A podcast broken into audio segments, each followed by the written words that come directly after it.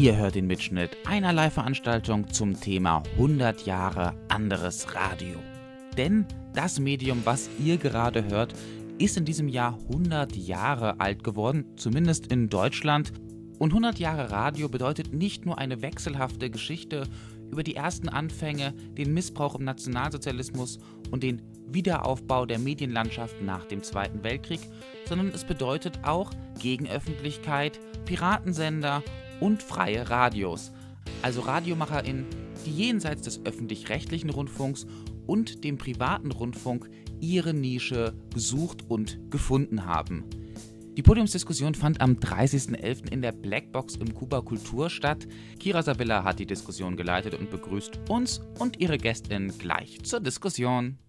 Ich freue mich total, dass ihr alle hier seid. Einerseits natürlich unsere PodiumsteilnehmerInnen und andererseits ihr als Gäste, die hoffentlich auch später mitdiskutieren. Wir freuen uns hier über jede Stimme, die sich einbringt. Erstmal kurz ein paar Infos. Warum sitzen wir überhaupt heute hier? Vor 100 Jahren ist Radio in Deutschland das erste Mal auf Sendung gegangen und da gab es jetzt wissenschaftliche Auseinandersetzungen von Jan und Alex mit dem Thema, die diese Veranstaltungsreihe hier mit initiiert haben. Ihr habt auf euren Plätzen diese Flyer vorgefunden zu 100 Jahre anderes Radio. Wenn ihr da mal reinblättert, seht ihr, dass es auch so 100 Jahre erster Sendetag, Jubiläum von knapp 30 freien Radios, gemeinsame Sondersendung gab. Könnt ihr auch online nachhören. Also falls ihr jetzt Bock bekommt bei dieser Veranstaltung, gibt es online noch viel mehr Input, den ihr euch reinziehen könnt. Gleichzeitig gab es aber auch noch 16, glaube ich, Podiumsdiskussionen wie diese. Münster macht jetzt hier den krönenden Abschluss und ich glaube, das werden wir auch würdig hier begehen können. Also, falls ihr noch Lust auf mehr Infos habt, findet ihr alles in diesem Flyer. Jetzt würde ich sagen, reicht es das aber auch von mir und euch interessiert bestimmt, wer hier neben mir sitzt. Deswegen würde ich jetzt einfach mal der Reihe umgeben. Stellt euch gerne einfach mal kurz vor, sagt jeweils, wer seid ihr, von was für einem Radioprojekt kommt ihr und was macht ihr da oder was habt ihr da gemacht? Wir gehen da natürlich gleich noch ein bisschen tiefer rein, aber erstmal eine kurze Vorstellung, damit unser Publikum hier weiß, mit wem sie es zu tun haben. Ja, hallo, ich bin Ole aus Dortmund von Radio Nordpol. Wir haben den Radiosender vor mittlerweile drei Jahren, dreieinhalb, vier Jahren aufgebaut. Ich mache da vorwiegend Technik und produziere ein paar kleinere Formate. Ja, ich heiße Uli Ketscher. Ich gehörte damals, als es das noch gab, Radio Fledermaus an. Und da war ich für die Durchführung und die Technik mehr verantwortlich. Wir hatten ja eine strikte Trennung zwischen den Leuten, die das Programm gemacht haben und den Leuten, die die Technik gemacht haben, so aus Sicherheitsgründen. Also da war ich mehr so der Techniker und der, naja, dann die Geräte aufgestellt hat und so weiter. Ja, mein Name ist Bernd Drücke. Ich bin Redakteur der anarchistischen Monatszeitung Graswurzrevolution und wir haben als äh, Zeitung eben auch hier einen kleinen Lokalsender, beziehungsweise wir senden halt im Bürgerfunk, also das ist eine Bürgerfunksendung. Radio Graswurzrevolution ist dann eigentlich so eine 55-Minuten-Sendung, ist kein freies Radio leider, aber nutzt da tatsächlich den Bürgerfunk für Gegenöffentlichkeit und um dort eben auch ja, subversive Informationen an Mann und Frau zu bringen und dazu vielleicht später noch mehr. Ja, ich bin Gabi Vortag vom Medienforum Münster, ein ehemals sogenannter Radioförderverein für den Bürgerfunk. Ich bin seit tatsächlich vor Sendestart schon dabei. Das war ja hier in Münster 1991. Die Daten, die sind alle so ähnlich, ist mir bei der Vorbereitung aufgefallen. Das war ja der 29.09. bei uns hier der Sendestart. Und es gab aber auch andere Radios, die irgendwie 29. Zehnter oder alles, das ist irgendwie so erstaunlich. Also erstmal freue ich mich total, hier zu sein und dass es diese Veranstaltungsreihe gibt. Also vielen Dank dafür, die ist wirklich sehr toll und sehr gehaltvoll. Man kommt da kaum durch, durch diese Massen an Audiomaterial, was da auch in der Seite ist. Aber es ist total lohnenswert, sich auch nochmal mit der eigenen, ja, wenn man so will, Herkunft des Ganzen so auseinanderzusetzen. Ich bin inzwischen Geschäftsführerin bei diesem Verein. Das ist ja eine Besonderheit dieser Bürgerfunk in der ganzen anderen Radio Radioszene, aber da kommen wir ja noch drauf. Hi, ich bin Jan. Ich forsche seit einigen Jahren zur Geschichte freier Radios und das ist dann auch der Hintergrund, wie gemeinsam mit einigen anderen dieses ganze aktuelle Projekt zu 100 Jahren anderes Radio zustande gekommen ist. Wir haben uns vor dem Hintergrund unserer Recherchen zu diesem 100 Jahre Radiojubiläum vor allen Dingen gedacht, es ist wichtig, auch linke Radiogeschichte zu so einem Ereignis zu erzählen, nachzuvollziehen, zu reflektieren und weiterzuschreiben.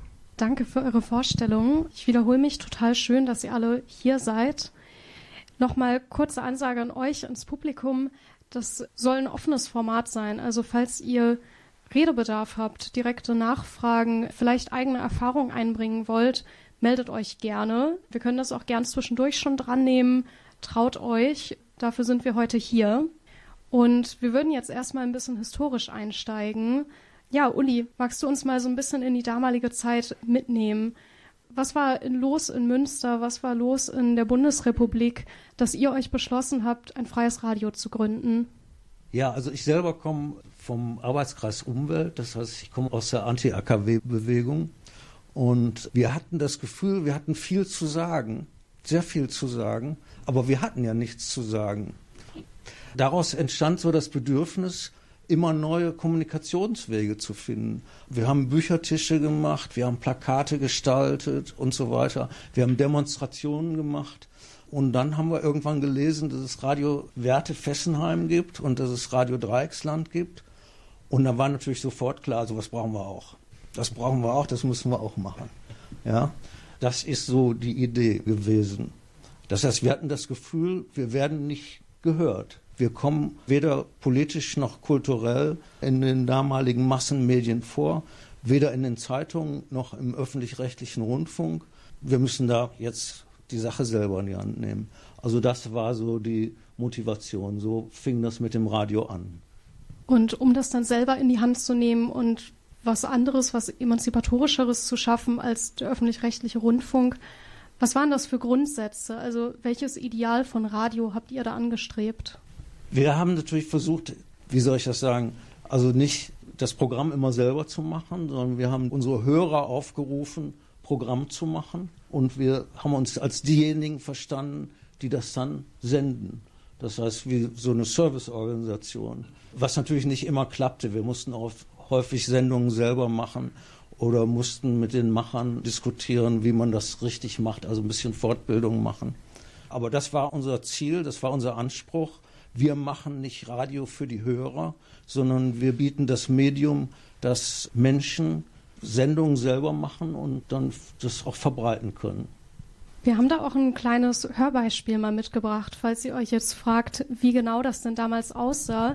Und zwar tatsächlich vom allerersten Sendetag, den Radio Fledermaus hatte, am 19. Oktober 1979. Liebe Peiler, tut uns leid, dass ihr heute Abend arbeiten müsst. Uns wäre es auch lieber, wenn ihr die Sendung bei euch zu Hause verfolgen könntet.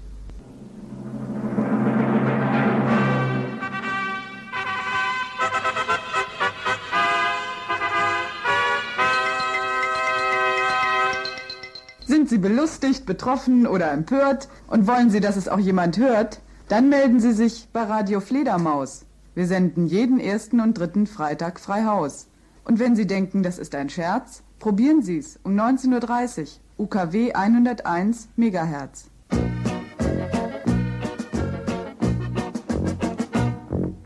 Feste Jungs, macht nur weiter so, ihr bekommt schon alles kaputt.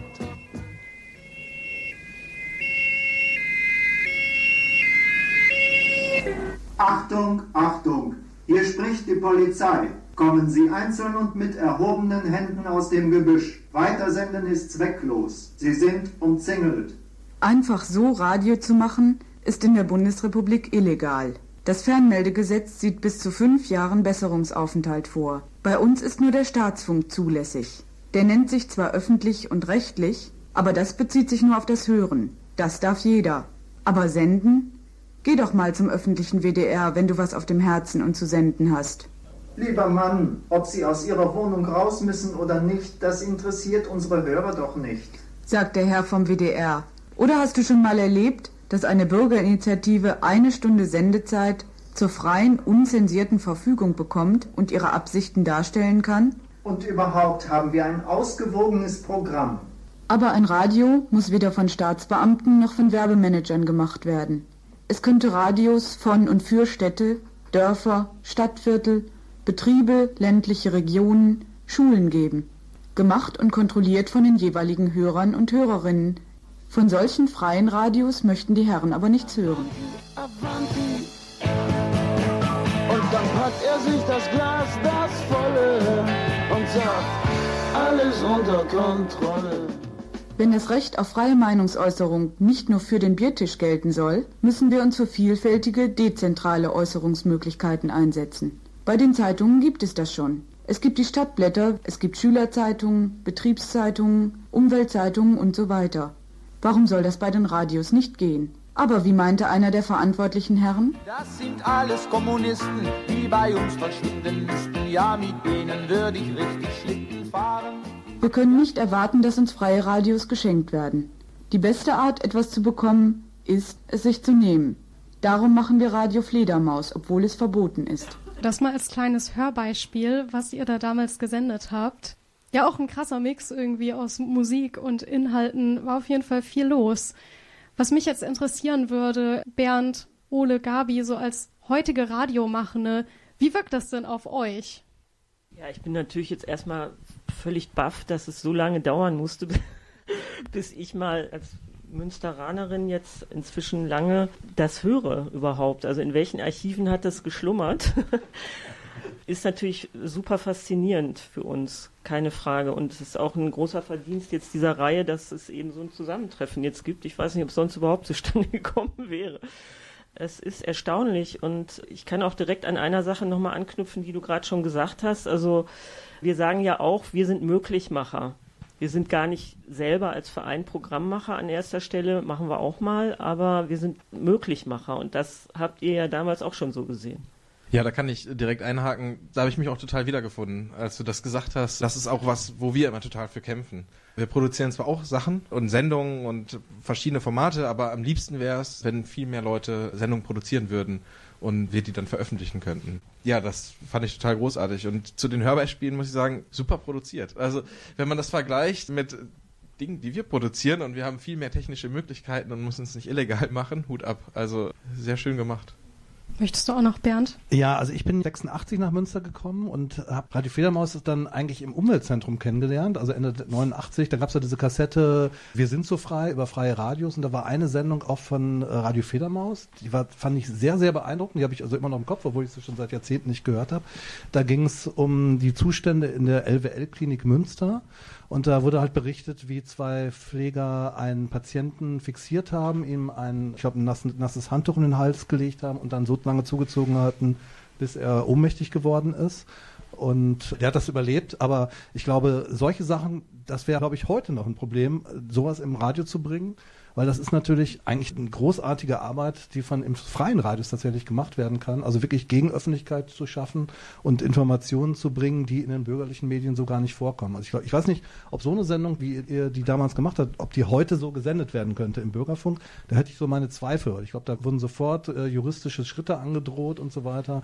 Und ich glaube, also so freies Radio, wie ihr es gemacht habt, haben wir im Bürgerfunk jetzt definitiv nicht. Also es ist ein Freiraum. Wir können da auch natürlich äh, Sendungen produzieren. Also die Sendungen, die ich bis jetzt gemacht habe, sind alle nicht beanstandet worden. Man muss immer irgendwie einen lokalen Bezug herstellen und so.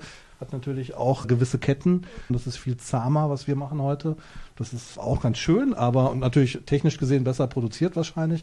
Aber das, was ihr gemacht habt, war natürlich Pionierarbeit. Also ohne euch, denke ich mal, oder ohne die freien Radios wird es auch so ein Fenster wie den Bürgerfunk gar nicht geben. Das ist eine Errungenschaft, die eigentlich durch die freien Radios letztlich in gewisser Weise mit angestoßen wurde.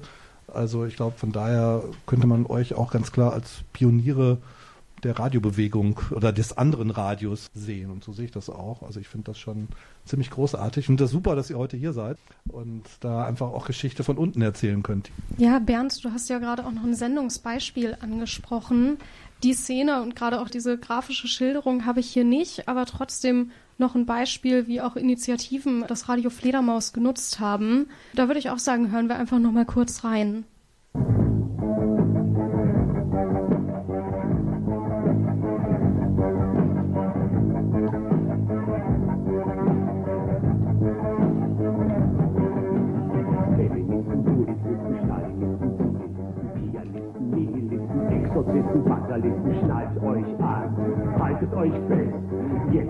Fatalisten, schnallt euch an, haltet euch fest. Jetzt seid ihr dran, jetzt kriegt Mit Radio Fledermaus auf UKW 101 Megahertz jeden Mittwoch um 19 Uhr. Es passiert jeden Tag. Im Landeskrankenhaus. Dr. Psychpath, bitte sofort kommen.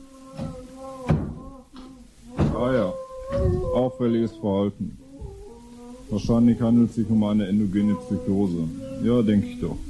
Schwester, fixieren Sie den Patienten und ziehen da eine Spritze auf.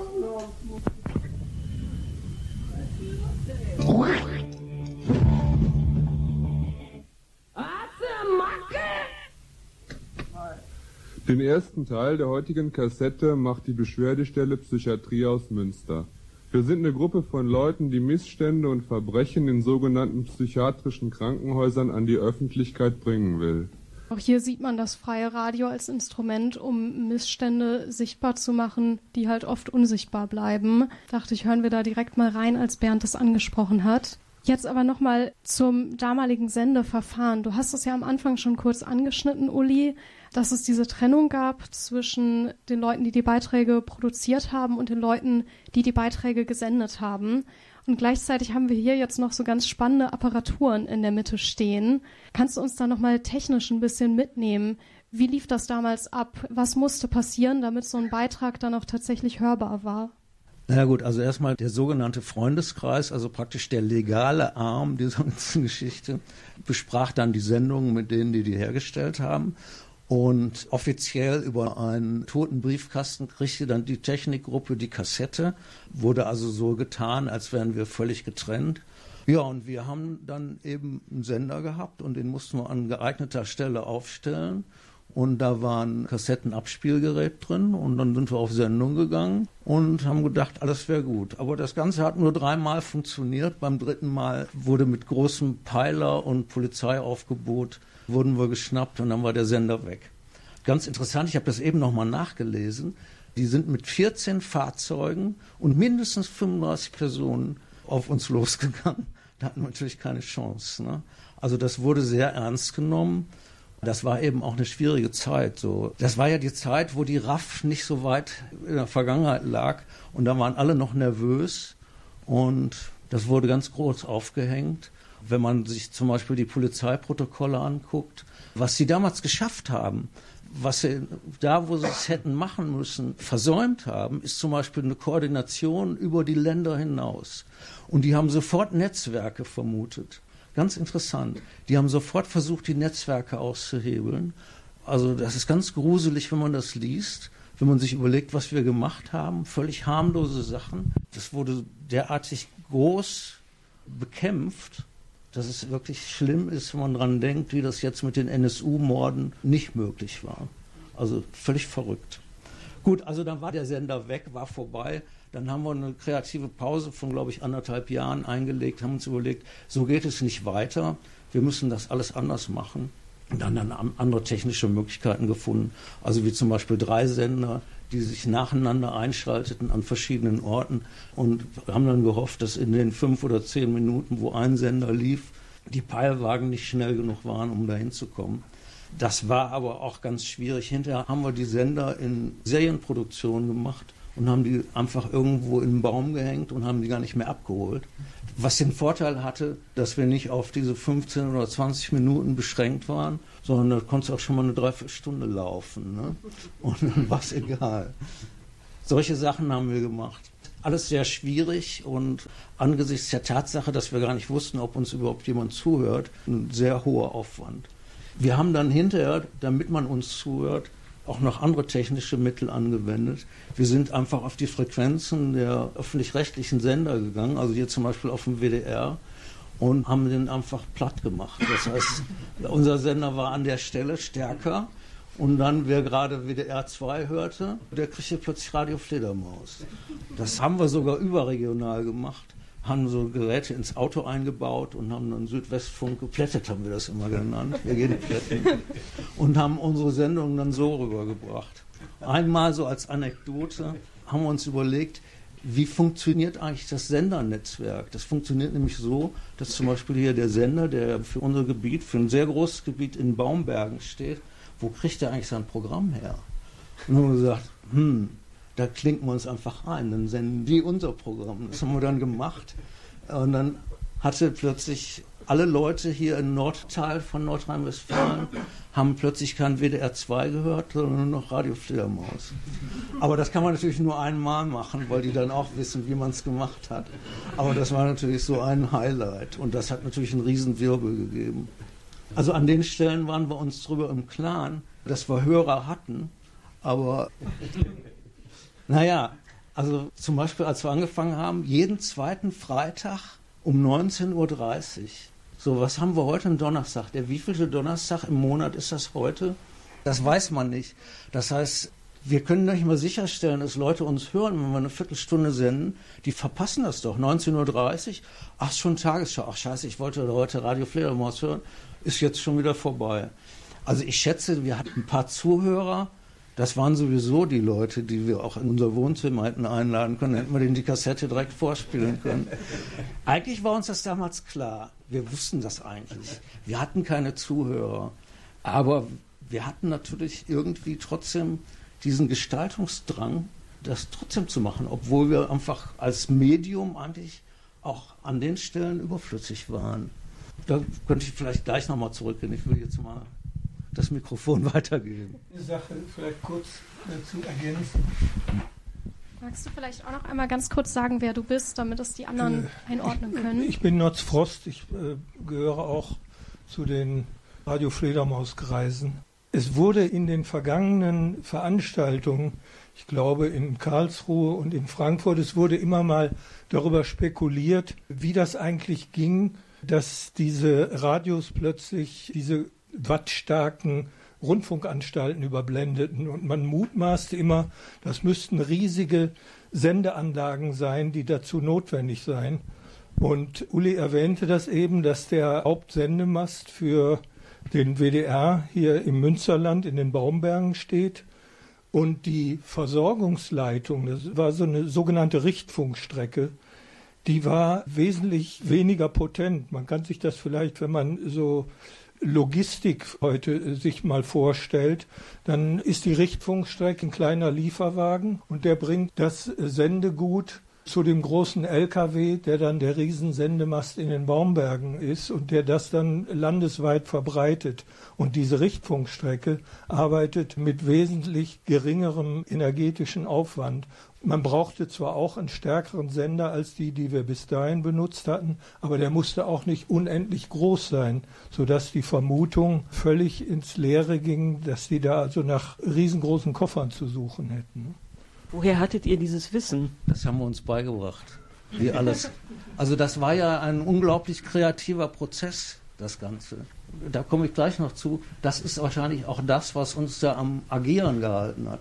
Obwohl wir wussten, es hört uns sowieso keiner oder kaum jemand. Und wenn uns jemand hört, ist es sowieso Leute aus unserem Dunstkreis. Wir haben trotzdem weitergemacht, weil diese Kreativität, die da erforderlich war, uns natürlich gereizt hat. Das heißt, technisch war das eine Herausforderung. Wir mussten uns beibringen, wie das alles funktioniert. Keiner von uns hat das gelernt. Habt ihr da von anderen Radios gelernt vorher, von anderen Freien vorher? Hinterher ja. Den ersten Sender haben wir noch mehr oder weniger aus eigenen Kräften gemacht, bis er dann eben weg war. Und dann haben wir uns mit anderen Radios auch zusammengeschlossen. Aber das war ja nicht das Einzige. Wir mussten ja auch lernen, Sendungen zu machen. Also wie macht man eine interessante Sendung? Da war ja auch keine Fachperson dabei. Und wie macht man das Ganze organisatorisch? Also diese ganze organisatorische Sache mit der Trennung von Technik und Freundeskreis und so weiter. Das war einfach super spannend. Das war ein unglaublich kreativer Prozess. Als ich mich jetzt anfing, wieder damit so ein bisschen zu beschäftigen, da bin ich auf Josef Beuys gestoßen. Und wenn ich jetzt hier mal gucke, ich bin da auf die Internetseite der Pinakothek der Moderne in München gekommen und aus verschiedenen Gründen habe ich dann nach Beuys gesucht und die haben eine große Abteilung Beuys und auf der Internetseite ist der Beuys-Teil hiermit überschrieben. Ich lese es mal vor, was da steht. Ich bin ein Sender, ich strahle aus. Ein Zitat von Herrn Beuys. Da habe ich mal so gedacht, Ja, hat der Beuys denn überhaupt so zu so kreativen Prozessen gesagt? Der hat ja versucht, den Kunstbegriff zu erweitern und hat gesagt, jeder ist ein Künstler. Was meinte er damit? Er meinte damit, jeder, der will, kann in einem kreativen Prozess Einfluss auf die Gesellschaft nehmen. Diese Gesellschaft nannte er dann die soziale Skulptur. Das heißt, jeder, der auf die Gesellschaft einwirkt, ist ein Künstler und das Ergebnis ist die soziale Skulptur. Das heißt, er ging weg von dem Gegenständlichen, dass man sagt, ein Künstler macht eine normale Skulptur, die man anfassen kann, oder er malt ein Bild oder macht Musik, sondern sagt, wir schaffen eine soziale Wirklichkeit. Und das ist Kunst. Da ist mir so der Gedanke gekommen, sind wir früher nie drauf gekommen, auf sowas Kunsttheoretisches, dass das auch eine Art von Kunst war, die wir machten, und zwar eine fächerübergreifende. Also nicht nur die technische Seite, sondern die gestalterische Seite und vor allen Dingen auch und nicht zuletzt die medientheoretische Seite oder die medienpolitische Seite. Das war ja das Spannende und das hat uns dann unglaublich motiviert, so dass wir, um auf die Frage zurückzukommen, ja, wir haben uns das alles selber beigebracht. Aber das war gerade das, was uns am Leben gehalten hat. Das war das Spannende. Das war das, was wir gar nicht wussten, dass wir praktizierende Künstler waren. also ich sage das jetzt bewusst. Äh, aber ich fand es trotzdem spannend, das mal zu lesen mit dem erweiterten Kunstbegriff. Eine Frage habe ich noch. Haben euch diese Polizeiaktionen, haben die euch nicht auch eine große Publicity gebracht?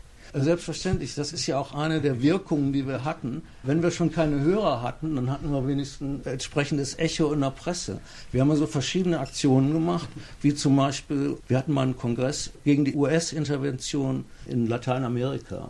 Also der wird immer gehandelt als Mittelamerika-Kongress, der war 1982 zum Beispiel. Den haben wir live übertragen. Da sind übrigens 1500 Teilnehmer gewesen, es war im Fürstenberghaus im F1.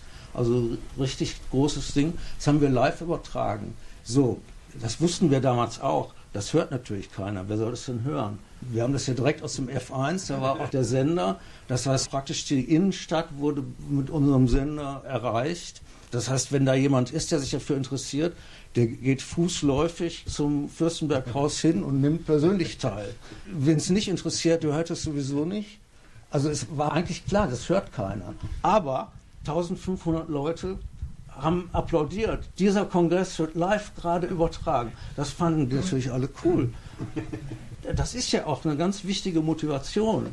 Und bei solchen Aktionen konnte man sich sicher sein, dass das hinterher dann auch in der Zeitung stand. Was nicht gesichert war, ob selbst so ein wichtiger Kongress wie der Mittelamerika-Kongress mit 1500 Teilnehmern konnte schon mal in der, in der Presse, WN und Münzersche Zeitung einfach nicht erscheinen. Und so haben wir sichergestellt, dass sie auch erscheint. Uli, Erweiterung der Anekdote, weil ich die auch kenne. Ne? Und das ist, glaube ich, anekdotenhaft aufgegriffen auch, aber bietet auch Potenzial, am Ideal freier Radios weiter nachzudenken.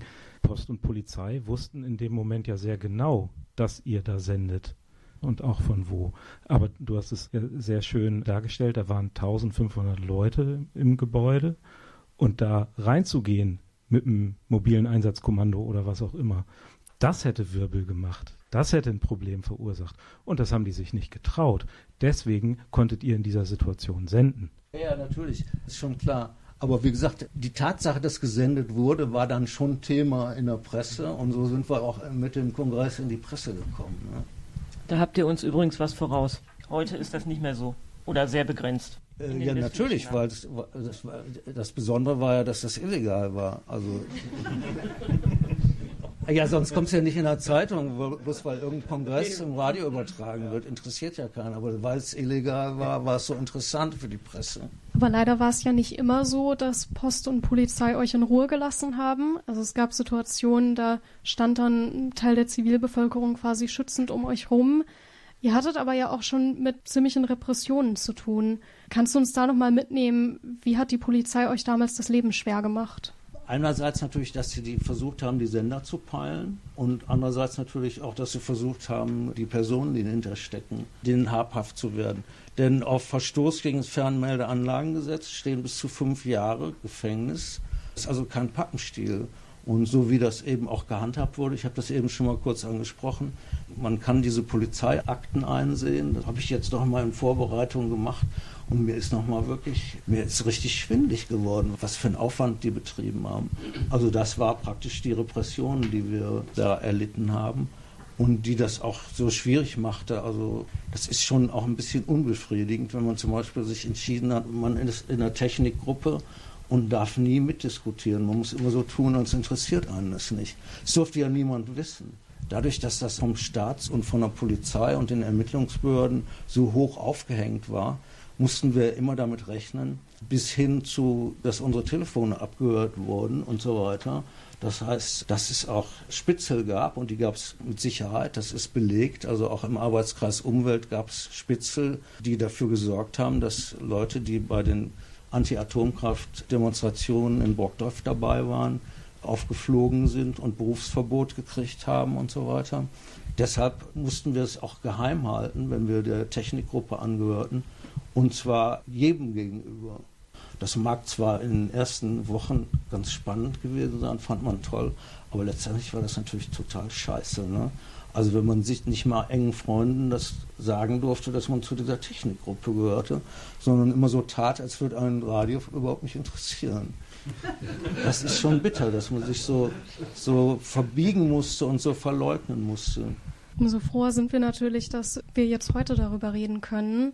Es kam ja dann auch zu einer Hausdurchsuchung im Umwelthaus, wo dann eben diese Trennung zwischen dem illegalen technischen Senden und dem eigentlichen legalen Mitarbeiten an den Beiträgen im Freundeskreis von der Polizei so ein bisschen über den Haufen geworfen wurde. Da haben wir auch noch mal einen Ton. Der kommt jetzt nicht von Radio Fledermaus selbst, sondern vom Radio Dreieckland in Freiburg. Ist vermutlich das älteste freie Radio Deutschlands und hat dann am Tag der Hausdurchsuchung sich natürlich solidarisiert mit euch freien Radiokollegen in Münster. Und ich finde es äh, ganz spannend, weil wir da auch direkt eine Einordnung bekommen, also einen politischen Kommentar, was das Ganze eigentlich soll. Deswegen würde ich sagen, hören wir da jetzt auch nochmal rein. In Münster hat die Polizei eine öffentliche Sitzung des Freundeskreises Freie Radios zum Anlass einer Hausdurchsuchung im Umweltzentrum genommen, hat dabei Radio Fledermaus Plakate, Aufkleber und Kassetten und so beschlagnahmt alle Anwesenden vorläufig festgenommen und später wieder freigelassen. Das war am Dienstag, den 6.10. um halb neun. Begründung Verdacht der Beihilfe zum Verstoß gegen das Fernmeldeanlagengesetz, da der Freundeskreis Sendebeiträge für Fledermaus sammle.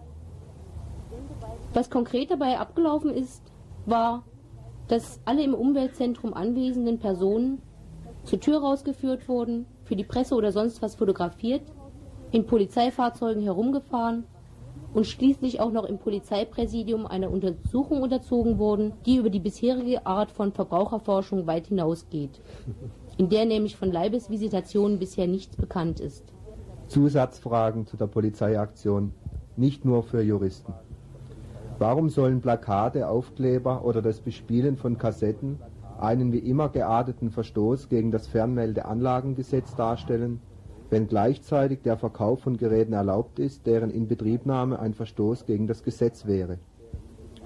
Wieso erklärt der niedersächsische Innenminister Möcklinghoff auf Anfrage im Landtag, dass Werbung für Radio Wendland in der Elbe Jetzel Zeitung juristisch nicht angreifbar sei? Wohin ist die Verhältnismäßigkeit entkommen, wenn wegen solcher Plakate usw. So ein Dutzend Personen in einem Ladenlokal, das für den Publikumsverkehr geöffnet ist, mit großem Polizeiaufgebot festgenommen werden, längere Zeit im Polizeipräsidium festgehalten und teilweise als solchen nicht erkenntlichen Verhören unterzogen werden, die Frauen sich entkleiden müssen, sind Personalienfeststellungen nicht anders durchzuführen? Wo bleibt das, gerade von der Polizei so oft beschworene, Recht am eigenen Bild wenn die Besucher des Ladenlokals, während sie auf die Straße geführt werden, fotografiert werden. Schweinerei kann ich da nur sagen. Schweinerei. Uh. Unqualifiziert, aber tief empfunden. Furchtbar. Ja, also nachdem es der Bulle absolut nicht gelungen ist, mal irgendwelche Leute beim Sende zu verwischen, weil halt diese Sendeparade, die sind schon gewieft, ne? Sie schaffen es halt nicht. Jetzt versuchen sie es über die öffentliche Redaktion an die freie Radios ranzukommen und die von der Bildfläche verschwinden zu lassen. Bezeichnenderweise ging jetzt der erste Schlag gleichzeitig gegen ein Radio und gegen den Freundeskreis Freie Radios, der so als lockerer Dachverband fungiert. Aus Münster kommt außer die Bibel der Sendepirate, das, das Buch, was sie schon immer über freie Radios wissen wollten. In Münster soll wahrscheinlich ein Präzedenzfall geschaffen werden, der dann auf jedes andere freie Radio angewendet werden kann. Das heißt, dass die Freundeskreise oder öffentliche Redaktionen kriminalisiert werden sollen. Die Schlupfwinkel werden knapp, Freunde. Ja, dann vielleicht mal die Frage an dich, Jan, als Medienhistoriker. Wie knapp wurden die Schlupfwinkel denn dann tatsächlich? War das ein Einzelfall in Münster oder waren diese Repressionen Standard für freie Radios? Zunächst mal war das ja jetzt ein schönes Beispiel für Rechtsgeschichte und äh, auch das Gerangel um das, was Recht ist oder eben nicht im formalen Sinne. Also was erlaubt ist und was verboten ist. Das Fernmeldeanlagengesetz, damals, Uli hat das gesagt, wir haben es auch gehört, ne? Geldstrafe oder bis zu fünf Jahre äh, Gefängnis angeboten für das Betreiben einer nicht genehmigten Sendeanlage. Diese Formulierung ist wichtig. Juristisch muss man ja immer ganz genau hinschauen. Das Betreiben einer nicht genehmigten Sendeanlage. Wie weist man denn das Betreiben nach, indem man die Leute in flagranti erwischt dabei? Uli hat das beschrieben, deswegen gab es diese geteilte Struktur in den illegalen freien Radios häufig oder sie wurde angestrebt. Ging natürlich darum, es mussten auch genug Leute mitmachen, damit man das aufteilen konnte. Also die einen haben die Hand am Sender und dürfen nicht erwischt werden und die anderen machen den Rest. Und da wurde gesagt, das darf doch kein Problem sein, ne? Das muss ja legal möglich sein.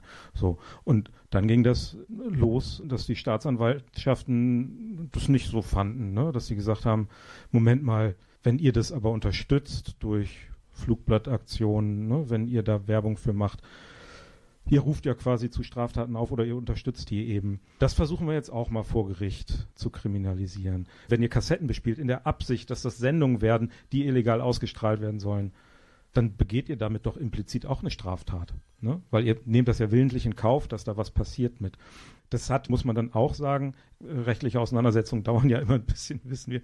Äh, das ging so ein paar Jahre hin und her mit so ein paar, ich sag mal in Anführungsstrichen, Highlights. Ne? Also es hat auch mal ein Staatsanwalt behauptet, das Hören von äh, nicht genehmigten Sendern könnte strafbar sein. Erinnert uns an ganz dunkle Zeiten deutscher Geschichte wenn bei wirklich länger existierenden Radios die Polizei nicht an die rankam, dann ist es letztendlich auch mal zum Einsatz von Störsendern gekommen, sind auch verboten nach internationalen Abkommen. Klingt immer so ein bisschen nach autoritärem Unrechtsstaat. Kann man sich dann überlegen, wie viel die BRD davon wahr ist oder was auch immer.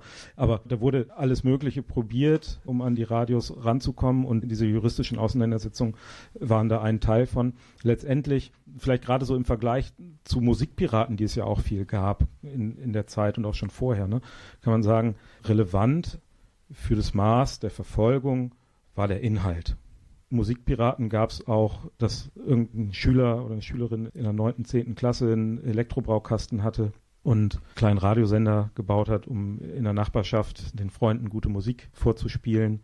Wenn die Post die erwischt hat, dann gab es eine erzieherische Ansage und eine Geldstrafe von ich sage jetzt mal, vielleicht 100 Euro, äh 100 Mark damals natürlich, für die Eltern. Und wenn die Postler im Peilwagen cool waren, haben sie noch ein bisschen technische Hilfestellung fürs nächste Mal gegeben.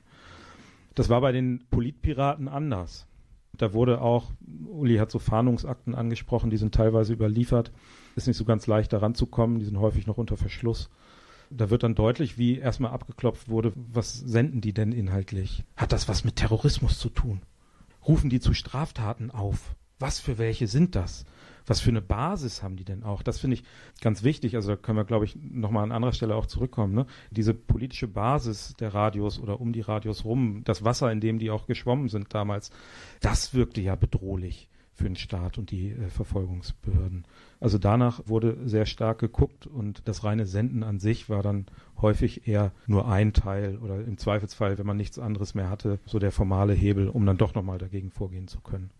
Aber, um das jetzt kurz noch zu wenden, die Repression hat diese Radios in eine Nische gebracht von, Uli hat so ein bisschen beschrieben, von einer Praxis, in der sie vielleicht einmal die Woche 15 Minuten senden konnten. Da waren sie relativ sicher, ne, das hat funktioniert. Aber so mit der politischen Wirkungsmacht ist das dann so eine Sache. Dann ging eigentlich, Uli, weiß nicht, ob du das auch nochmal beschreiben willst, also dann ging ja die Diskussion los innerhalb der damaligen Radioszene. Was machen wir denn jetzt damit? Wie kommen wir weiter? Wo wollen wir eigentlich hin? Und was dann entstand, hat ja auch so ein bisschen unterschiedliche Ideen von politischem Radio ausdifferenziert, die ja nie in Reinform in der einen oder anderen Gruppe, die es da gab, bestanden, die schon unterschiedliche Ansätze einfach verfolgt haben. Und das, das führt uns dann vielleicht auch mal so historisch ein bisschen weiter in die Gegenwart. Ja, da würde ich jetzt vorschlagen, dass wir uns als Kontrast mal ein bisschen die heutige Situation im Bürgerfunk anschauen. Gabi, kannst du uns erstmal ein bisschen erklären, was ist denn dieser Bürgerfunk überhaupt und was unterscheidet das auch von den Piratenradios früher? Ja, der Bürgerfunk sitzt im Grunde zwischen allen Stühlen, ist mir in der Vorbereitung nochmal aufgefallen. Also die freien Radios finden uns nicht so echt. Ein freies Radio sind wir ja auch nicht. Und die Verleger oder die Lokalradios, bei denen wir ja ein Fenster sind, also es gibt ja in diesem kommerziellen Lokalfunk in NRW das nicht kommerzielle Element Bürgerfunk, aber die mögen uns ja auch nicht. Wir haben jetzt eine Stunde am Tag im Moment. Die liegt abends ab 20 Uhr in der Woche. Sonntags ist es ab 19 Uhr, feiertags auch. Haben wir eine Sendestunde.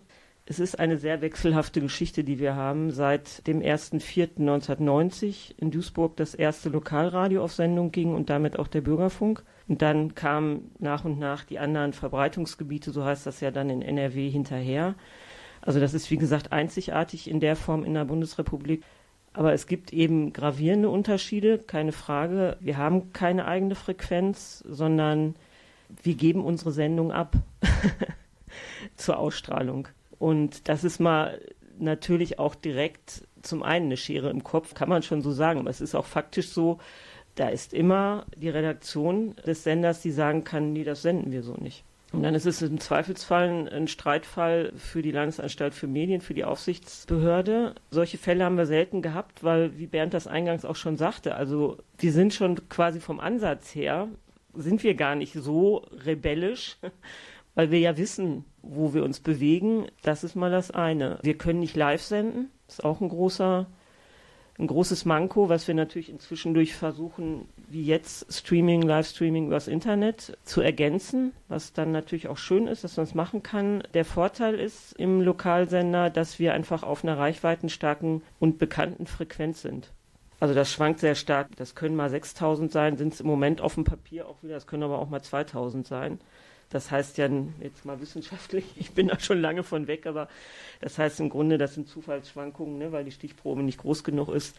Das sind so 300, glaube ich, ungefähr, die da befragt werden. Also kurzum, das hat schon Vorteile, auf dieser kommerziellen Frequenz mitzuschwimmen, weil wir da Mitnahmeeffekte haben, aber wir haben natürlich dafür auch erhebliche Reglementierungen und haben uns im Grunde, muss man sagen, im Laufe der Zeit auch sehr daran abgearbeitet, wir sind durch alle Gerichtsinstanzen gegangen in puncto Sendezeit, auch in puncto Förderung. Das ist eine sehr wechselvolle Geschichte.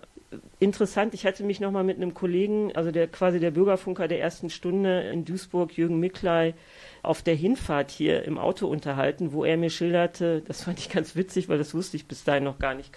Die haben damals bei Krupp, als es eine Werksschließung gab und Betriebsversammlungen, sind die mit einem Kassettengerät da gewesen, haben in der Betriebsversammlung aufgenommen. Dann sagte der eine, du, die Kassette ist voll. Und dann ist der andere mit der Kassette zum Sender gefahren und die wurde dann da tatsächlich auch so abgespielt. Ich behaupte jetzt mal, bei uns wäre das so nicht möglich gewesen, so wie ich Münster kenne und, und einschätze. Und das war eben sehr, sehr unterschiedlich in den über 40 Sendern, die es hier gibt. Naja, also gut, ich könnte jetzt von Höchstchen auf Stöckchen kommen, das will ich erstmal noch nicht machen. Ja, aber total spannend, dass du es angesprochen hast. Radio auch als Werkzeug für Arbeitskampf oder gerade hatten wir schon für den politischen Kampf, Stichwort LWL-Psychiatrie. Ja, politischen Kampf macht ihr ja auch in Dortmund, Ole. Was war denn bei euch der Beweggrund zu sagen, ihr baut erstmal ein eigenes Webradio auf und ihr schließt euch eben nicht dem Bürgerfunk an? Vielleicht muss ich ein bisschen vor das Radio greifen, um erstmal zu erklären, auf welchem Nährboden das gewachsen ist. Und zwar hat sich 2013 in Dortmund so aus dieser Freiraumbewegung eine Kneipe gegründet, also eine Vereinskneipe, der Nordpol, die aber von vornherein als mehr als eine Kneipe angelegt war. Es war irgendwie ein Ort zum Netzwerken, es gab viele politische Veranstaltungen Und es gab viel technische Unterstützung für Demonstrationen, Lautsprecherwagen und solche Sachen. Und es hat sich im Prinzip ja so das außerpolitische, autonome linke Bewegung hat sich eigentlich so ein bisschen um diesen Laden herum positioniert und da hat ziemlich viel stattgefunden. Und es gab dann verschiedene Beweggründe und ein Beweggrund war so um 2019 herum, dass sich Leute überlegt haben, okay, es gibt jetzt diese Demo, da ist da ein Redebeitrag, der ist irgendwie total super und das haben jetzt ja 30 Leute mitgehört. Oder bei Veranstaltungen, ne? es gab gute Podiumsdiskussionen und das war dann halt weg. Die paar Leute, die da waren, haben das gehört und dann kam so ein bisschen die Idee auf, erstmal von einem Audioarchiv eigentlich. Warum nehmen wir das nicht einfach auf und dann kann man das nochmal verwenden? Gleichzeitig gab es natürlich auch immer so von außen gespiegelt diese Vorwürfe, ja, linke Szene, Antifa, das ist alles irgendwie so versteckt, das findet man ja nicht. Und da kam dieses Bedürfnis, nach außen zu gehen. Und diese Anfänge dieser Radiogründung trafen dann auf Corona. Ich glaube, die erste Aufzeichnung des Radios ist ein Konzert im Nordpol vom Februar 2020. Das ist so eine der ersten Aufzeichnungen, die mir bewusst ist. Im Februar hat eigentlich noch niemand über Corona wirklich gesprochen. Da war das noch im Gefühl, das kommt hier eh nicht an. Und dann ging das ganz schnell. Und dann gab es auf einmal schon dieses Tool des Radios. Und dann war das natürlich ähm, prima Geschichte, weil ganz viele Veranstaltungen wurden abgesagt, Demos wurden abgesagt und dann konnte man das einfach online machen.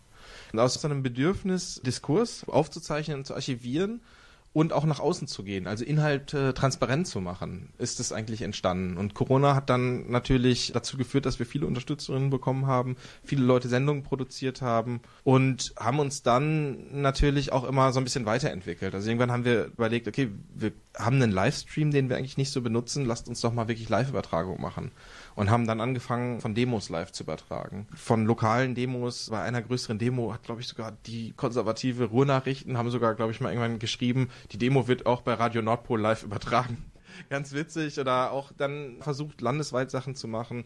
Bei Demos gegen das Versammlungsgesetz in Düsseldorf und in Köln haben wir live übertragen. Das haben wir dann so gemacht, dass wir auf den Lautsprecherwagen kleine Redaktion hatten. Ne? Da gab es dann eine kleine Ecke, wo Leute sitzen, mit Mikros das Ganze moderieren, ein bisschen erzählen, was kommt. Das ist so ein bisschen der Hintergrund des Radios und warum wir das gemacht haben. Also im Bürgerfunk einfach nicht genug Flexibilität, um all sowas dann zu senden. Ja, definitiv nicht. Ich glaube, Flexibilität nicht vom Inhalt, aber auch manchmal nicht von der Form. Also, weil einige Sachen, die wir dann produzieren und senden, sind vielleicht auch eher unkonventionell und mal eben schnell gemacht. Ich glaube, da würde uns an manchen Ecken ein bisschen Professionalität in der Produktion fehlen, um wirklich Sachen in Bürgerfunk zu bringen. Aber auf der anderen Seite, es würde nicht zu dem passen, was wir vorhaben. Wir kommen da, glaube ich, zu sehr aus einer aktivistischen Ecke. Für uns ist dieses Radio irgendwie im Spannungsfeld zwischen Aktivismus und Journalismus. Ich würde schon sagen, dass auch unser Radio eine journalistische Komponente hat, aber es ist schon eher aktivistisch getrieben. Und ich sehe mich da eher so ein bisschen äh, dann bei äh, Radio Fledermaus und kann auch einige Sachen total auf heute übertragen. Also was du sagtest mit, ja, unsere Reichweite war eigentlich total überschaubar und wahrscheinlich kannten wir die meisten Hörer. Ein bisschen ist es heute auch so. Aber das Interessante ist ja, die ganzen Radiosendungen wären nicht produziert worden, wenn es das Radio nicht geben würde. Also man schafft sich irgendwie selber das Publikum über die Zeit, dadurch, dass wir natürlich Podcast-orientiert sind, also diese Livestreams ist wirklich für uns nur für diese ganz selektive Aktionen interessant, entsteht über die Jahre, ja mittlerweile fast vier Jahre, ja so ein großes Archiv und über die Dauer werden die Sachen dann ja schon sehr oft gehört und wenn wir eine Veranstaltung aufzeichnen, so eine Podiumsdiskussion, wo dann vielleicht 20 Leute vor Ort sind, dann wird die vielleicht nochmal 100 Mal in dem nächsten Jahr gehört. Du hast gerade angesprochen, dass ihr vor allem erstmal bewegt davon wart, Redebeiträge auf Demonstrationen oder eben solche Veranstaltungen hier irgendwie aufzubewahren und hast dabei auch schon die Demos gegen das Versammlungsgesetz in NRW angesprochen. Da haben wir ja auch einen kleinen Ton parat. Impressionen von der Demo am 26.06.2021. Und weil wir gerade ganz viel freies Radio von damals gehört haben, würde ich sagen, dass wir auch hier einfach mal reinhören.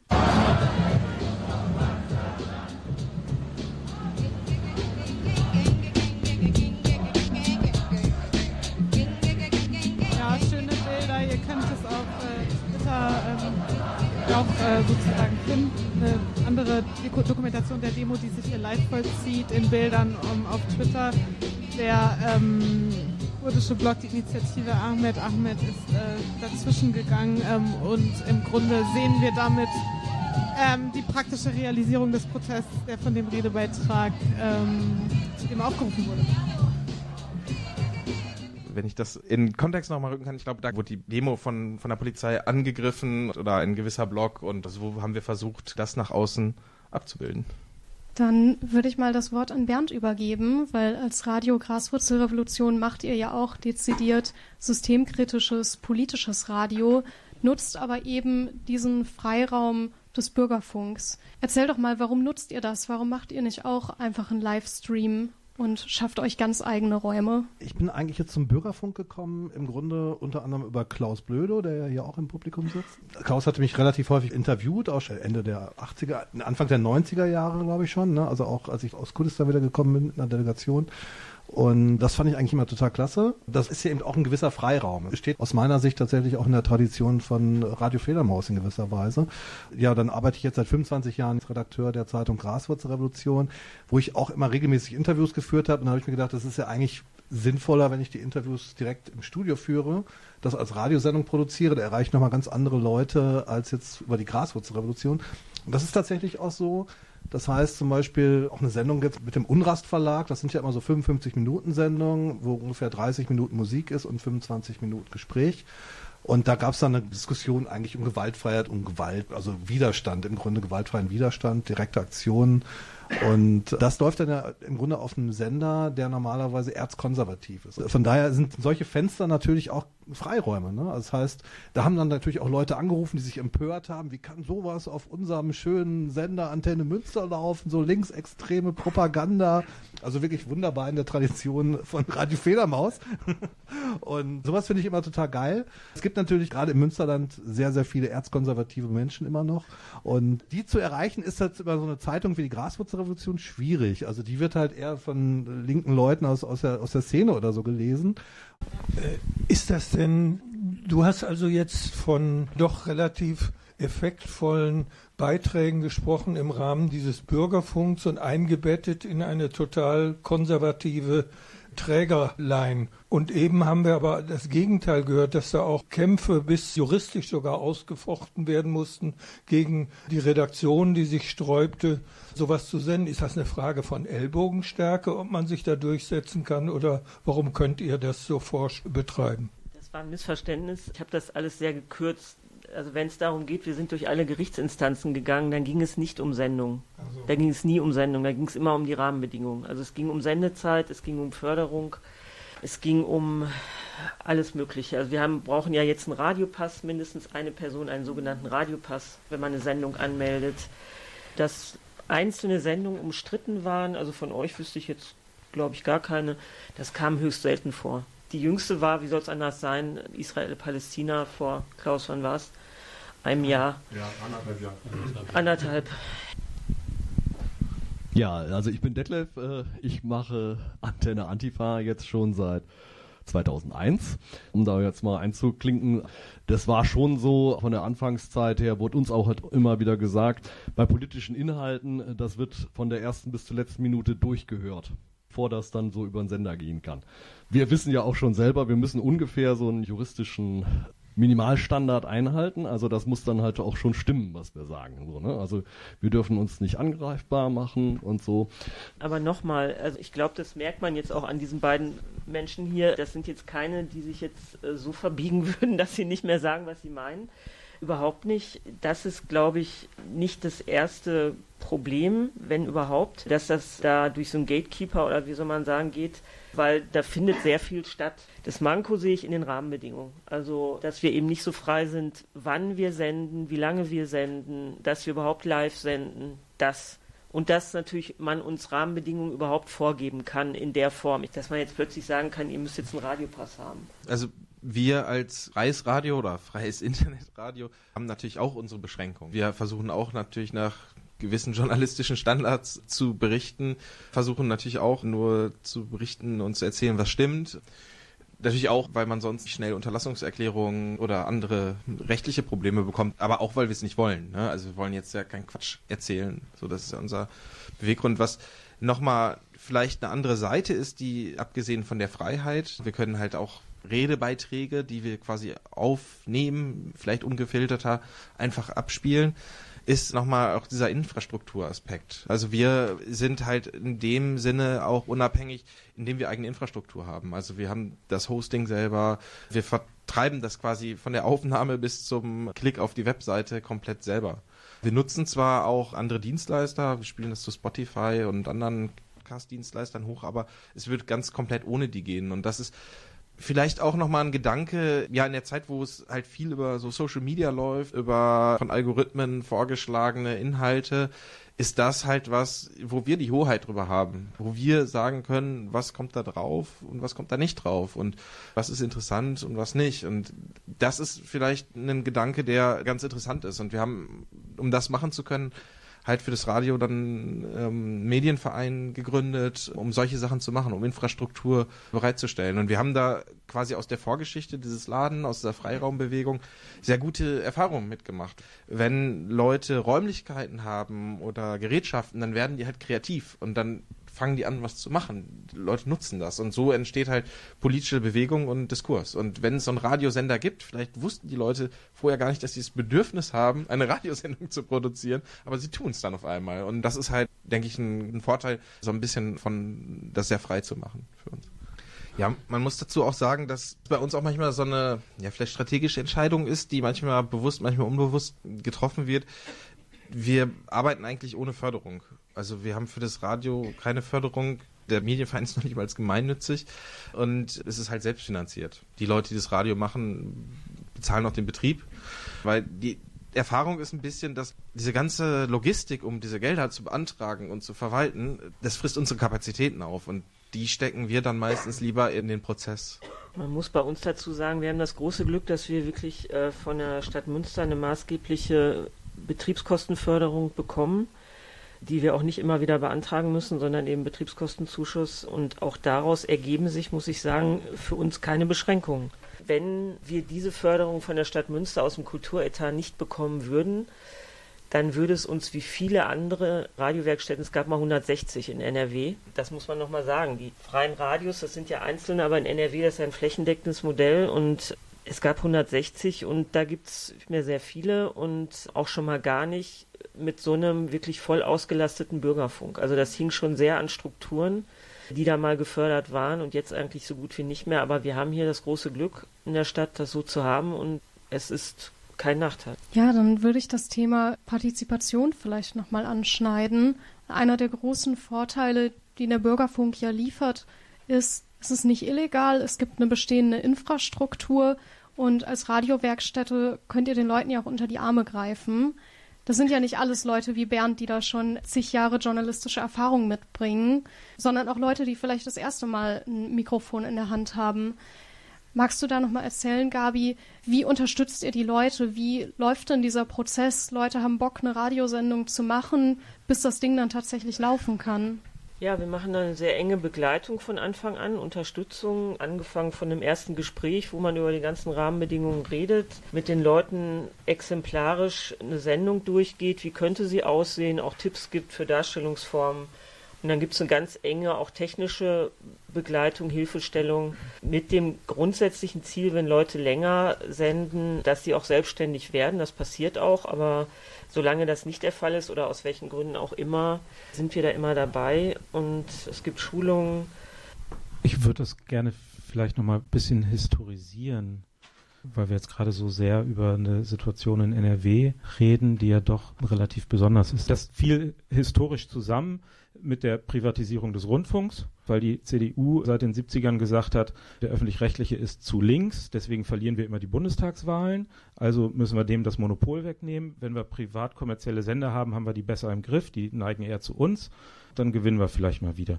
Ob jetzt Kohl deswegen 82 gewählt wurde, müssen wir woanders diskutieren, aber es ist ja passiert. Also so ist in der ersten Hälfte der 80er Jahre dann ja privat kommerzieller Rundfunk eingeführt worden und bot auf einmal so als Abfallprodukt, würde ich mal sagen, die realpolitische Idee, komm, dann machen wir auch noch was Unkommerzielles dazu, so als, jetzt mal böswillig gesagt, Feigenblatt, damit es nicht nur um Kommerzialisierung geht. Das hat dazu geführt, gerade in NRW auch, dass hier plötzlich ganz andere Akteure als vorher, wenn wir die sozialen Bewegungen Radio machen wollten. So Mitte der 80er sind Radioinitiativen entstanden, die wollten nicht illegal senden, die wollten von Anfang an legales Radio machen. Das waren Leute aus den Gewerkschaften, das waren Leute aus den Kirchen. Da, wo in dieser Zeit die Grünen in den Landtag gekommen sind, da haben die sich für eine legale Möglichkeit zu freiem Radio stark gemacht. Ne, hier in NRW war die SPD damals noch relativ dominant und die hatte halt äh, ganz andere Ideen für nicht kommerziellen Rundfunk. Und tatsächlich gab es hier in NRW eine Person, die sowas wie der rechte Rand der freien Radiobewegung war. Der hatte mal in Aachen Piratenradio gemacht, Christoph Schäffler, genau. Ich habe gestern noch mal in einem Text von ihm tatsächlich nachgelesen. Der hat Mitte der 80er relativ pointiert gesagt, also freies Radio werden wir in NRW niemals legalisiert bekommen, weil das ist ja ein politisches Radio.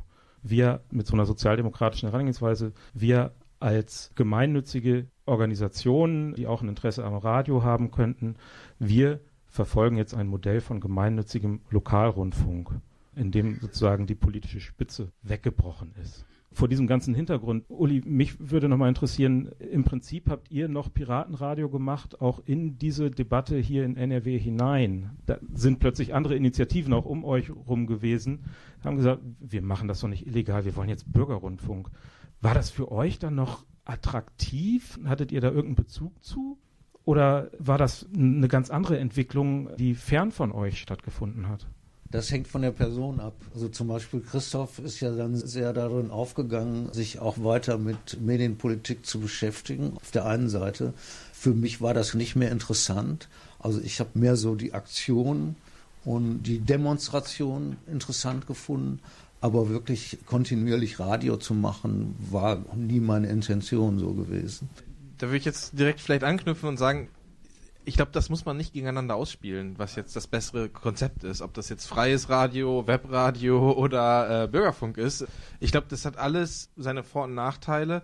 Und ich glaube, die Leute, die das eine machen, haben sich aus Gründen der Herkunft, aus welcher Bewegung kommt man, aus welcher Generation kommt man. Ne? Also hier sitzen ja auch echt verschiedene Generationen auf dem Podium. Und ich glaube, da gibt es jetzt keine Musterlösung, was besser ist. Ich glaube, es hat alles Vor- und Nachteile. Und ich glaube, die Frage ist eher, was sind unsere Gemeinsamkeiten und wie können wir uns da ergänzen? Ne? Ich glaube, das ist halt gerade die Leute, die Bürgerfunk machen, auf jeden Fall die Professionalität der Beiträge teilweise. Und vielleicht die Leute, die wie wir kleines Webradio machen, so die Spontanität, die wir haben, dass wir mal eben schnell was zaubern. Und ich glaube, das ist eher das Wichtige, weil ich sehe es auch, dass sich wie immer Sachen verändern, aber auch nicht zum Guten und dass eine Öffentlichkeit überhaupt darzustellen unheimlich wichtig ist, ja, und einen Diskurs zu transportieren. Ja, genau. Und aber eben auch besonders wichtig ist, glaube ich, ist Gegenöffentlichkeit herzustellen und aufzuklären über Macht- und Herrschaftsverhältnisse. Also die Menschen auch zu politisieren und vor allen Dingen den sozialen Bewegungen praktisch die Möglichkeit zu geben, sich zu artikulieren. Also das sollte auch der Anspruch sein. Also ich glaube von allen, die hier auf dem Podium sitzen oder auch von vielen im Publikum, dass das Anspruch ist, sowohl von freien Radios als auch Webradio, also auch freien Radios, aber auch vom Bürgerfunk sollte es aus meiner Sicht eben auch stärker noch der Anspruch sein. Dass eben viele Gruppen aus den sozialen Bewegungen das auch vielleicht zu wenig nutzen. Also in Münster haben wir denke ich mal, eine Sonderposition. Du hast die Fridays for Future, die ihre Sendungen machen. Wir haben halt Radio Fluchtpunkt, also die flüchtlingspolitischen Gruppen, die hier Sendungen machen. Oder eben äh, ja, die anarchistische Zeitung Graswurzelrevolution, die ihre Sendung macht. Antifa-Gruppe. Also wir haben eine ziemliche Vielfältigkeit, also auch in Musik, Politik, Kultur. Wir haben die beiden Theater mit im Programm, also das sind auch sehr kreative Theater, die wir haben, muss man ja auch sagen. Hier gibt es noch eine Frage aus dem Publikum, die würde ich erstmal dran nehmen. Ich denke gerade darüber nach, dass wir ja vielleicht, also ich spitze jetzt ein bisschen zu, vielleicht leben wir aber ja zeitgenössisch eher im Zeitalter unendlich fragmentierender Gegenöffentlichkeiten. Vielleicht ist das gar nicht mehr die Diagnose gerade. Und ich habe nicht den Eindruck, dass wir darauf gerade reagieren. Also ich finde, das ist die viel kompliziertere Frage eigentlich. Wie gehen wir damit um, dass es eine Myriaden an Rechten gegen Öffentlichkeiten gibt, die sich in ganz, ganz, ganz vielen unterschiedlichen Plattformen und Medien und manche davon sind audiobasiert und manche sind videobasiert und manche sind textbasiert. Ich glaube, für mich reicht es nicht mehr gerade zu sagen, es gibt Öffentlichkeit und Gegenöffentlichkeit, sondern es ist einfach so kompliziert geworden. Ich glaube, wenn man sich Gegenöffentlichkeit nochmal als historisches linkes Projekt anguckt, das nach acht, oder mit 68 entstanden ist, seine Hochphase in den 70er bis in die 80er Jahre hinein hatte, ne? wofür brauche ich diese dezidiert linke emanzipatorische Praxis? Was brauche ich für Strukturen und so? Das sind ja Fragen, die heute kaum gestellt werden. Das ist ja so eine Polemik häufig gegen diese alten Ansätze, auch gegen linke Medientheorie und Kritik. Ihr habt das doch heute alles, was ihr wolltet. Dieses jeder kann oder soll zu Wort kommen. Das gibt's doch, schreien doch alle. 24-7 müssen nur ein kleines Gerät aus der Tasche holen, kurz was tickern und schon ist alles in die Welt gesetzt. Aber das hat ja eigentlich nichts mit dem Ideal zu tun, von dem auch freie Radios eben mal ausgegangen sind. Ich glaube, das sind Diskurse, die total notwendig sind, um gemeinsam wieder drüber nachdenken zu können, was ist denn das, was wir mit Medien eigentlich anstellen wollen und warum? Ich denke, ich spreche für uns alle, wenn ich sage, es wäre ein Träumchen, wenn wir das in der Runde hier jetzt lösen könnten und mit dem großen Masterplan hier rauslaufen. Trotzdem würde ich sagen, ich gebe jetzt gleich nochmal das Wort bei euch reihum. Gebt gern ein paar letzte Worte, ein paar letzte Gedanken ins Mikro und vielleicht auch so ein bisschen eine Perspektive, die ihr habt. Ob sie jetzt schon vorher bestand oder ob ihr sie jetzt bei diesem Podium vielleicht gewonnen habt. Was sind für euch irgendwie nächste Schritte, vielleicht Projekte, die man angehen kann, wie wollt ihr eure Radiopraxis vielleicht noch verändern oder was bräuchte es?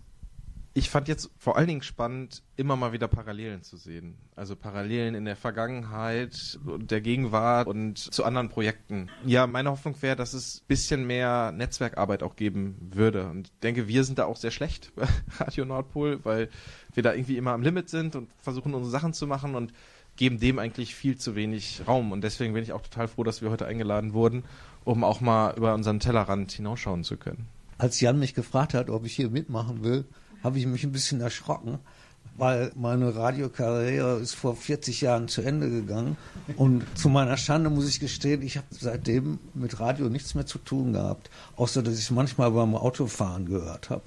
Und ansonsten war ich da ganz ausgeklingt. Deshalb habe ich so gedacht, was soll ich hier überhaupt? Ich kann überhaupt nichts dazu sagen. Ich kann mich auch nicht mehr erinnern, wie es früher war und überhaupt ganz schrecklich. Und dann habe ich gesagt, aber geht ja nun mal nicht anders. Und habe angefangen, mich wieder damit zu beschäftigen. Und ich bin fast begeistert, kann ich sagen. Ich wusste gar nicht, dass es euch gibt. Den Nordpol. Ich wusste nicht, was ihr macht, so im Medienforum. Ich wusste nicht, was Radio Graswurzelrevolution macht oder Radio Antifa. Super, dass es das alles gibt. Ich werde mich damit jetzt wieder beschäftigen und finde das total klasse. Also vielen Dank an euch alle. Für mich war es sehr spannend. Ja, dem kann ich mich eigentlich nur anschließen. Ich fand es super. Also und auch natürlich von euch jetzt was mitzukriegen. Ja, ich wiederhole das auch nochmal gerne. Also ich bin sehr, sehr dankbar für diese Reihe, ganz toll und für diesen Abend. Und es ist vielleicht noch zu kurz gekommen, warum wir das auch alle machen, weil wir jetzt nicht unbedingt nur die ganz großen Ziele haben, sondern einfach Spaß dran haben, Radio zu machen und einfach selbstbestimmt zu arbeiten und kreativ. Und ich hoffe auch, wir sehen uns wieder. Ich fand das total spannend, jetzt so unterschiedliche Praktiken hier versammelt zu haben. Mit so einem gesellschaftspolitischen Gedanken geht es mir gerade so, dass ich denke, natürlich Möglichkeiten, die man hat, die muss man nutzen. Möglichkeiten, die man nicht hat, die muss man sich schaffen diesem Spannungsverhältnis haben wir hier heute Abend diskutiert und das aber mal wahrzunehmen gemeinsam und zu reflektieren, ich glaube, das ist immer ein Schritt, um weiterzukommen. Ganz vielen Dank an euch alle. Ich persönlich muss auch sagen, ich fand es spannend, eure Perspektiven zu hören. Und ich hoffe, dass es natürlich auch für unser Publikum Mehrwert hat, egal ob jetzt hier vor Ort oder im Livestream. Ich will noch eine kleine Sache nachholen, denn ich war am Anfang so heiß drauf, äh, von euch zu hören, dass ich mich gar nicht vorgestellt habe. Ich bin Kira, hallo. Ich setze mich gerade im Rahmen meiner Bachelorarbeit auch mit freien Radios auseinander und komme von Radio Q. Deswegen möchte ich jetzt hier, nachdem wir von so tollen Radioprojekten gehört haben, auch nochmal einen ganz kleinen Werbeblock für Radio Q unterbringen. Radio Q ist das Campusradio für Münster und Steinfurt. Das heißt, es gibt auch Partizipationsmöglichkeiten, gerade für Studis in der Redaktion mitzumachen. Es gibt aber natürlich auch die Möglichkeit, uns zu hören. Zum Beispiel jetzt gerade im Livestream die Übertragung dieser Veranstaltung, aber vor allem auch unseren Coffeeshop, die Morgensendung von 9 bis 12 und der Abwasch von 18 bis 19 Uhr, montags bis freitags. Googelt uns einfach Radio Q, nicht wie das Tier, sondern wie der Buchstabe. Und ich würde sagen, das war's jetzt auch. Danke, dass ihr da wart. Und sonst schönen Abend euch.